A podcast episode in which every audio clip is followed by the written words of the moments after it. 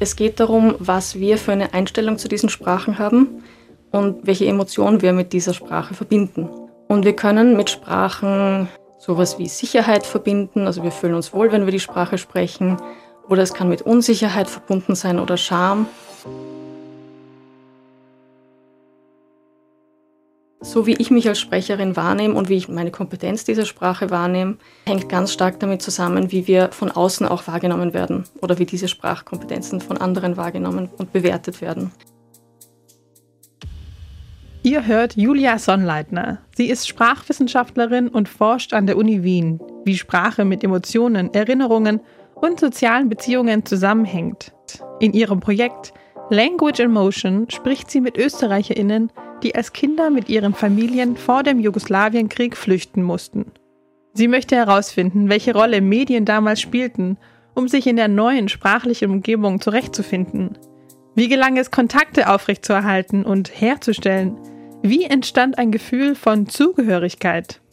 Ich habe Julia Sonnleitner ins Radiostudio eingeladen, um über all das und noch viel mehr mit ihr zu reden. Mein Name ist Caroline Schmid. Legen wir los. Wissenschaftsradio. Das Forschungsmagazin. Jeden Dienstag von 10 bis 11. Alle Infos unter radio-radieschen.at. Herzlich willkommen, liebe Frau Sonnleitner. Vielen Dank, dass Sie sich Zeit genommen haben für dieses Interview. Danke für die Einladung. Sehr, sehr gerne. Ihr Projekt Language in Motion. Worum geht es denn da? Was, was ist das für ein Projekt? Bei dem Projekt geht es um Mehrsprachigkeit und wie diese Mehrsprachigkeit mit Medien zusammenhängt.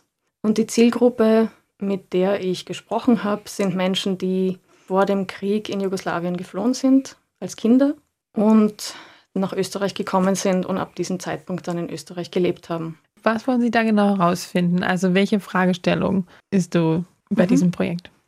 Bei mir geht es um etwas, also ich arbeite mit dem Konzept des Sprachenrepertoires. Also jeder Mensch hat im Laufe seines Lebens verschiedene Sprachen, wie es irgendwie mit diesen Sprachen in Berührung gekommen ist, in Kontakt gekommen.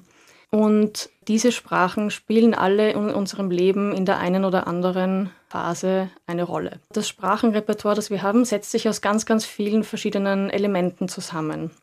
Und auch Leute, die jetzt, also von denen wir sagen würden, sie sind in ihrem Alltag in erster Linie einsprachig oder sprechen nur Deutsch, da kommt man dann auch oft drauf, wir sprechen eigentlich nicht immer dieselbe Sprache, sondern wir sprechen eigentlich sehr unterschiedliche Sprechweisen.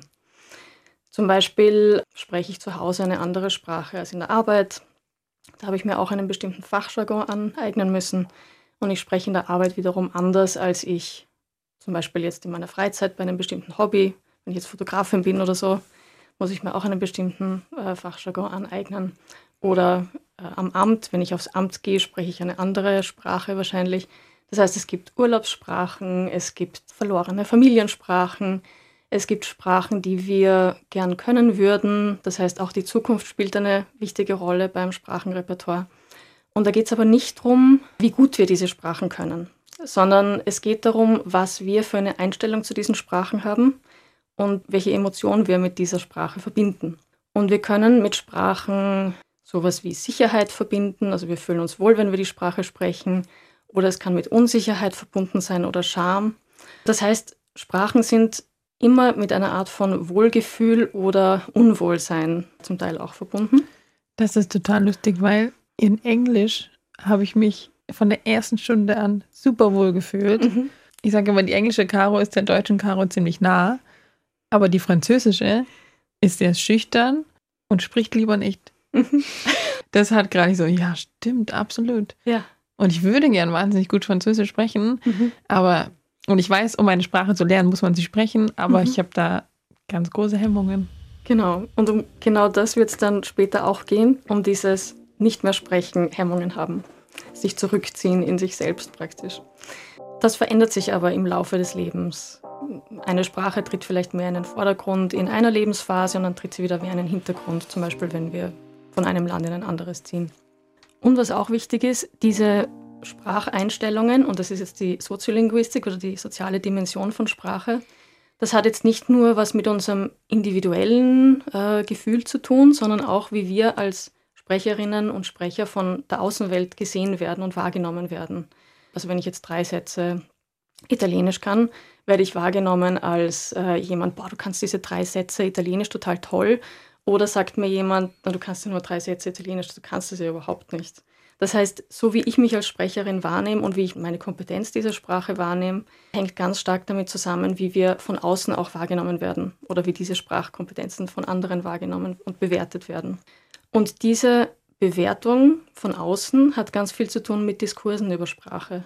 Das ist ja in Österreich zum Beispiel relativ häufig leider nach wie vor der Fall, dass mehrsprachige Kinder und zum Teil auch Erwachsene in Österreich die Erfahrung machen, dass sie im öffentlichen Raum abgewertet werden, wenn sie diese Sprachen sprechen, bis hin zum Verbot, diese Sprache zu sprechen, was leider nach wie vor Praxis ist an Schulen, dass Kindern verboten wird, irgendeine andere Sprache als Deutsch zu sprechen. Und das bewirkt natürlich, dass diese sprachlichen Ressourcen der Kinder eben aufgrund dessen, dass sie abgewertet werden und die Kinder sich auch selbst abgewertet fühlen als Sprecherinnen dieser Sprache, dass Ressourcen sind, die die Kinder nicht mehr weiterentwickeln, bis dahin, dass sie die Sprache auch wirklich komplett aufgeben. Und wenn wir jetzt davon ausgehen, dass meine Zielgruppe, also Menschen, die selber ihren Alltag, ihren bisherigen aufgeben mussten, von heute auf morgen in ein anderes Land gekommen sind, eben Ähnliches erlebt haben, wie ich gerade geschildert habe. Das heißt, sie sind auch einem enormen Druck ausgesetzt gewesen, die Sprache sich anzueignen, sich zu integrieren, wie es unter Anführungszeichen immer heißt. Das heißt totale Assimilation eigentlich an die österreichische Kultur und Sprache. Also wenn man sowas erlebt hat, wie schafft man es da, sich selbst als kommunikativ handlungsfähig nach wie vor zu erleben? Wie schafft man es auch, eine positive Einstellung zu Deutsch überhaupt zu entwickeln?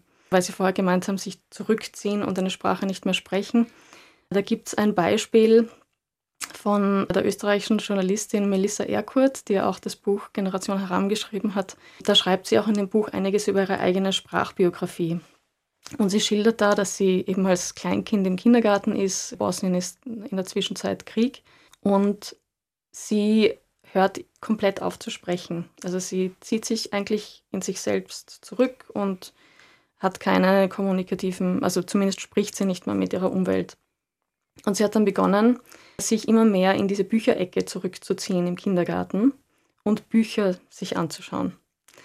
Und ihre Kindergartenpädagogin hat das mitgekriegt und ist dann zu ihr in diese Bücherecke und hat begonnen, ihr Bücher vorzulesen. Das heißt, durch dieses Medium Buch hat die Melissa Erkot als Kind nach wie vor schweigen können, aber sie hat trotzdem eine Art von positiver, angenehmer menschlicher Beziehung erleben können. Und sie beschreibt dann, dass sie eigentlich dadurch, durch dieses Vorlesen, einen Zugang wieder bekommt zur Sprachlichkeit allgemein und so eben auch speziell zur deutschen Sprache und auch zum Lesen. Also dass sie seit diesem Zeitpunkt einfach Bücher ist nicht geschätzt und Lesen ist nicht geschätzt und dann im Endeffekt eine sehr bekannte und wichtige eben österreichische Journalistin geworden ist. Das ist die eine Frage. Also wie schafft man es, sich in dieser Situation als ähm, kommunikativ handlungsfähig eben wahrzunehmen und, und die deutsche Sprache zu lernen? Und die andere Frage, und das ist eigentlich das Innovative in meinem Projekt, ist jetzt, äh, welche Rolle spielen Medien bei dieser Aneignung? Um das herauszufinden, habe ich eben eine biografische Methodologie angewandt. Das heißt, ich habe Sprachbiografien und Medienbiografien erhoben was heißt das genau? Es gibt eine Methode, wo man auf einem Blatt Papier hat man eine Silhouette von einem Menschen vor sich. Und man wird dann gebeten, die verschiedenen Sprechweisen, die im eigenen Leben irgendwann eine Rolle gespielt haben oder spielen oder auch die man gern können würde, in dieses Porträt einzuzeichnen. Das sind die sogenannten Sprachenporträts. Und was man da gut, sehr gut machen kann, ist Sprachen zueinander in Beziehung setzen. Wenn ich erzähle, dann ist das immer dieser Chronologie also geschuldet. Dann muss ich immer das irgendwie in einer Sequenz und es muss irgendwie auch einen Bogen haben, das muss irgendwie einen Sinn ergeben. Und durch dieses Visualisieren kommen oft sprachliche Ressourcen zum Vorschein, an die Leute gar nicht so gedacht haben. Oder man kann auch sehr schön, also es kommt dann auch sehr viel Kör Körpermetaphorik einfach zum Ausdruck. Das ist die Sprache, die jetzt eher kopflastig ist, die ist in meinem Kopf, die zeichne ich im Kopf ein. Und das ist zum Beispiel die Sprache meines Herzens. Ja. Das ist die Sprache, die mir total wichtig ist, die emotional einfach sehr nah ist. Die werden meistens in der Körpermitte eingezeichnet. Und dieses Porträt dient dann dazu, dass die Interviewpartnerinnen und Partner über ihr Sprachporträt erzählen und das vorstellen. Okay, statt einfach zu fragen, wie viele Sprachen sprichst du oder. Genau. okay. Ja, weil es mir ja darum geht, dieses Erleben der Sprachen und was sie mit für das Selbst bedeuten, meine Einstellungen zu diesen Sprachen, die Emotionalität, das kommt heraus bei diesem Sprachenporträt. Das machen Sie mit Medien auch? Dann wird man gefragt, welche Medien man benutzt oder benutzt hat? Nein. Ich habe zuerst dieses Sprachenporträt und dieses Spracheninterview haben wir gemacht. Also das war das erste Interview. Dann war eine Pause, wo ich das mal so ganz grob analysiert habe. Und diese erste grobe Visualisierung von dem Interview, das habe ich dann mit den Interviewpartnerinnen besprochen bei einem zweiten Termin. Und bei dem zweiten Termin haben wir dann auch darüber geredet, was sie gern weiter erforschen wollen in ihrer eigenen Biografie. Weil es mir darum gegangen ist, wir wissen ja nicht im Leben von anderen Leuten, was eine schwierige Phase war oder was vielleicht ein schwieriges Thema ist. Und noch dazu, wenn jemand jetzt eine biografische Erfahrung von Krieg und Flucht gemacht hat, wollte ich das nochmal weniger irgendwie konkret jetzt danach fragen.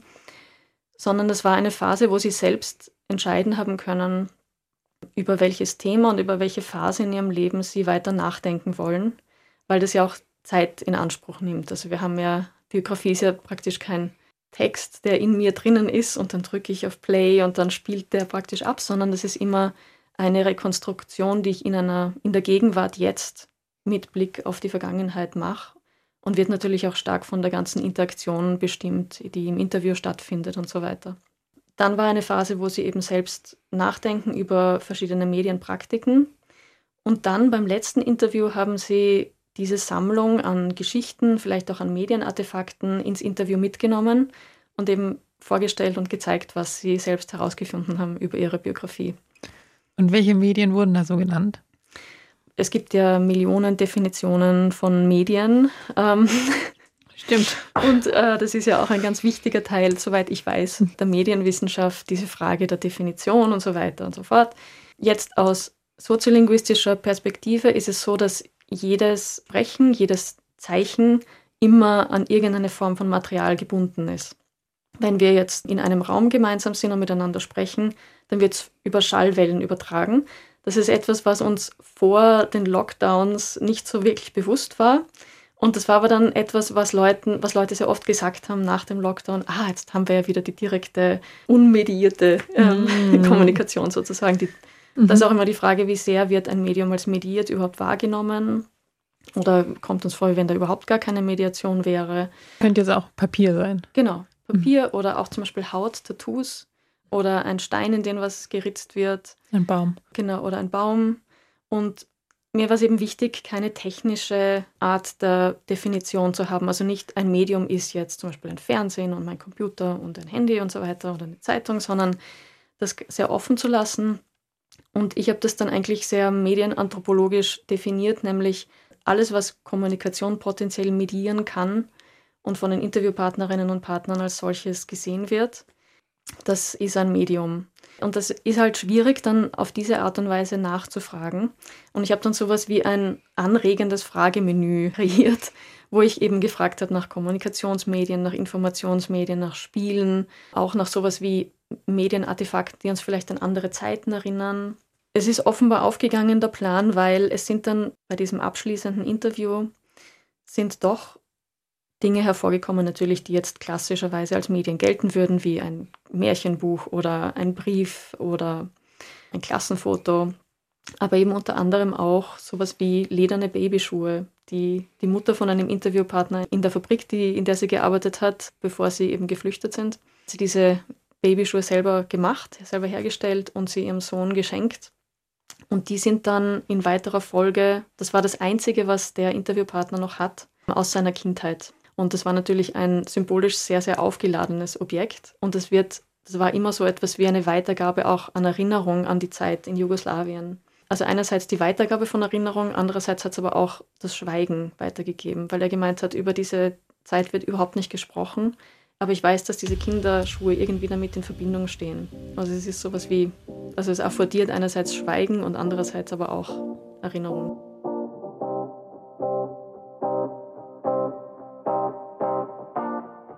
Gibt es denn Unterschiede, weil man ist ja dann quasi in einem neuen Land, möchte mit den Menschen vor Ort oder muss mit den Menschen vor Ort kommunizieren. Aber gleichzeitig hat man ja vielleicht auch noch Familie im Heimatland. Mhm. Gab es da unterschiedliche Medien oder Sprachweisen? Es haben ja bei vielen Menschen nach wie vor eben Verbindungen mit Familie, die noch in, im ehemaligen Jugoslawien war, hat es eben gegeben. Was eben zur damaligen Zeit, da muss man sich ja auch immer an die Zeit, also die, an die 90er Jahre zurückdenken, was da sehr oft als Kontrast kommt, ist äh, Briefe schreiben, telefonieren. Also das waren die beiden vorrangigen Medien, mit denen man kommunizieren konnte. Die Telefonkabel waren für einige Zeit gekappt während des Krieges, man hat niemanden anrufen können. Was allerdings doch irgendwie aufrecht war, war so etwas wie, eine, wie ein postalisches System. Das heißt, eine Interviewpartnerin schildert zum Beispiel, sie war noch in Bosnien mit ihrer Mutter und ihren Geschwistern und ihr Vater war aber schon in Österreich und die Telefonkabel waren nicht gekappt. Das wäre ihr als Kind wahrscheinlich leichter gefallen zu telefonieren. Sie sagt dann, sie hat aber dann Briefe geschrieben und das war für sie einfach als Kind, sie ist gerade eingeschult worden, sie hat noch nicht so gut schreiben können. Das war für sie einfach sehr, sehr anstrengend, diese Briefe zu schreiben. Also aus, dem damaligen, aus der damaligen Kinderperspektive war das mühsam. Aber was natürlich ein Brief kann, ein Brief ist ein materielles Zeugnis. Und ein Brief kann im Gegensatz zu einem Telefongespräch eben aufgehoben werden. Und das ist genau passiert mit diesen Briefen. Also die sind eben in Bosnien geschrieben worden, nach Österreich zum Vater geschickt worden, sind dort aufgehoben worden in einer Art, ich, sage, ich nenne es privates Archiv, sowas wie eine Schuhschachtel, stelle ich mir vor. Und haben dort wirklich über Jahrzehnte, so waren einfach verwahrt. Zu einem späteren Zeitpunkt, das war vor ein paar Jahren, hat die Interviewpartnerin einen dieser Briefe wieder herausgeholt, um ihn in einer Ausstellung zu zeigen. Bei dieser Ausstellung ist es eben um Flucht aus Ex-Jugoslawien gegangen. Und da ist auch interessant, der Brief, und das ist auch eines meiner, meiner Hauptergebnisse, dass diese Medien nicht einmal ein Medium waren und dann nicht mehr, sondern dass sie in jedem Lebensstadium, zum Beispiel dieses Briefes, irgendetwas anderes kommunizieren. Also zuerst stellen sie sowas wie eine Vergemeinschaftung innerhalb der Familie her, Kommunikation innerhalb der Familie, dass auch die Familie irgendwie zusammenhält und weiter praktiziert wird sozusagen. Und zu einem späteren Zeitpunkt, wenn er im Archiv liegt, ist der Brief potenziell sowas wie ein Erinnerungsstück, das man vielleicht irgendwann mal herausnimmt. Und wenn er aber dann in die Ausstellung kommt, hat er auf einmal eine Aussagefunktion für eine viel größere Gruppe von Menschen. Also er dient dann so, zu sowas wie einer Erinnerungsgemeinschaft, die natürlich eine viel größere Tragweite nochmal hat. Hat Sie irgendwas überrascht, was die Interviewpartnerinnen gesagt haben? Zu meiner Frage eben, wie, wie schafft man es, diese Art von positiver Einstellung zum Deutschen zu finden oder sich selbst als Sprecherin dieser Sprache überhaupt wahrzunehmen, eben in diesem doch relativ, also sehr schwierigen Kontext. Was man sehr schön sieht, an was sich die Interviewpartnerinnen in ihren Erzählungen erinnern, dass sie sich ihre eigenen Räume eigentlich geschaffen haben also ihre eigenen, wo sie ihre eigenen Sprachpraktiken und ihre eigenen Medienpraktiken praktiziert haben. Weil es natürlich einerseits in Österreich sehr stark dieses monolinguale Sprachregime gibt. Also es gibt nur Deutsch, natürlich an der Schule lernt man Standarddeutsch und man ist angehalten, auf Standarddeutsch zu schreiben. Also das ist schon mal einerseits irgendwie was mit sehr viel Forderung, also wo, wo Kinder sehr gefordert sind natürlich. Und auf der anderen Seite, das kommt bei manchen Personen hervor, aber eben nicht bei allen, war es so, dass sie wiederum von zu Hause, also dass die Eltern manchmal den Anspruch hatten, dass die Kinder dann über alle Lebensbelange und über alle Themen auf Bosnisch, Kroatisch, Serbisch sprechen können. Was natürlich jetzt auch nicht so ganz einfach ist, weil man einfach in dieser zweisprachigen Welt lebt und dann nicht einfach alles eins zu eins beiden Sprachen auch ausdrücken kann. Das heißt, das waren zwei Regimes, bei manchen stärker, bei manchen weniger stark, wo einfach relativ viel so Normierung stattfindet. Und zwischen diesen beiden Polen haben die Jugendlichen oder die Kinder dann für sich so Räume geschaffen und auch Medienpraktiken geschaffen, wo sie zum Beispiel beide Sprachen gleichzeitig nebeneinander stehen haben lassen und sich beider Sprachen einfach oder verschiedener Sprachen bedienen konnten. Und da sagen sie dann, ja, das war eine Sprache, dieses Mischmasch, das konnte ich halt nur mit meinen Geschwistern sprechen oder mit meinem jetzigen Partner oder ähm, mit Freunden und Freundinnen, die wir haben. Und Medienpraktiken, und das war eben auch ein Objekt, das zum Interview gebracht worden ist, ist sowas wie ein Schulheft, also ein ganz normales Schulheft, das die Interviewpartnerin verwendet hat, gemeinsam mit drei anderen Freundinnen. Und in dieses Schulheft haben sie so den Klassenalltag eingetragen. Also was nervt sie, was ist irgendwie lustig, die Anekdoten.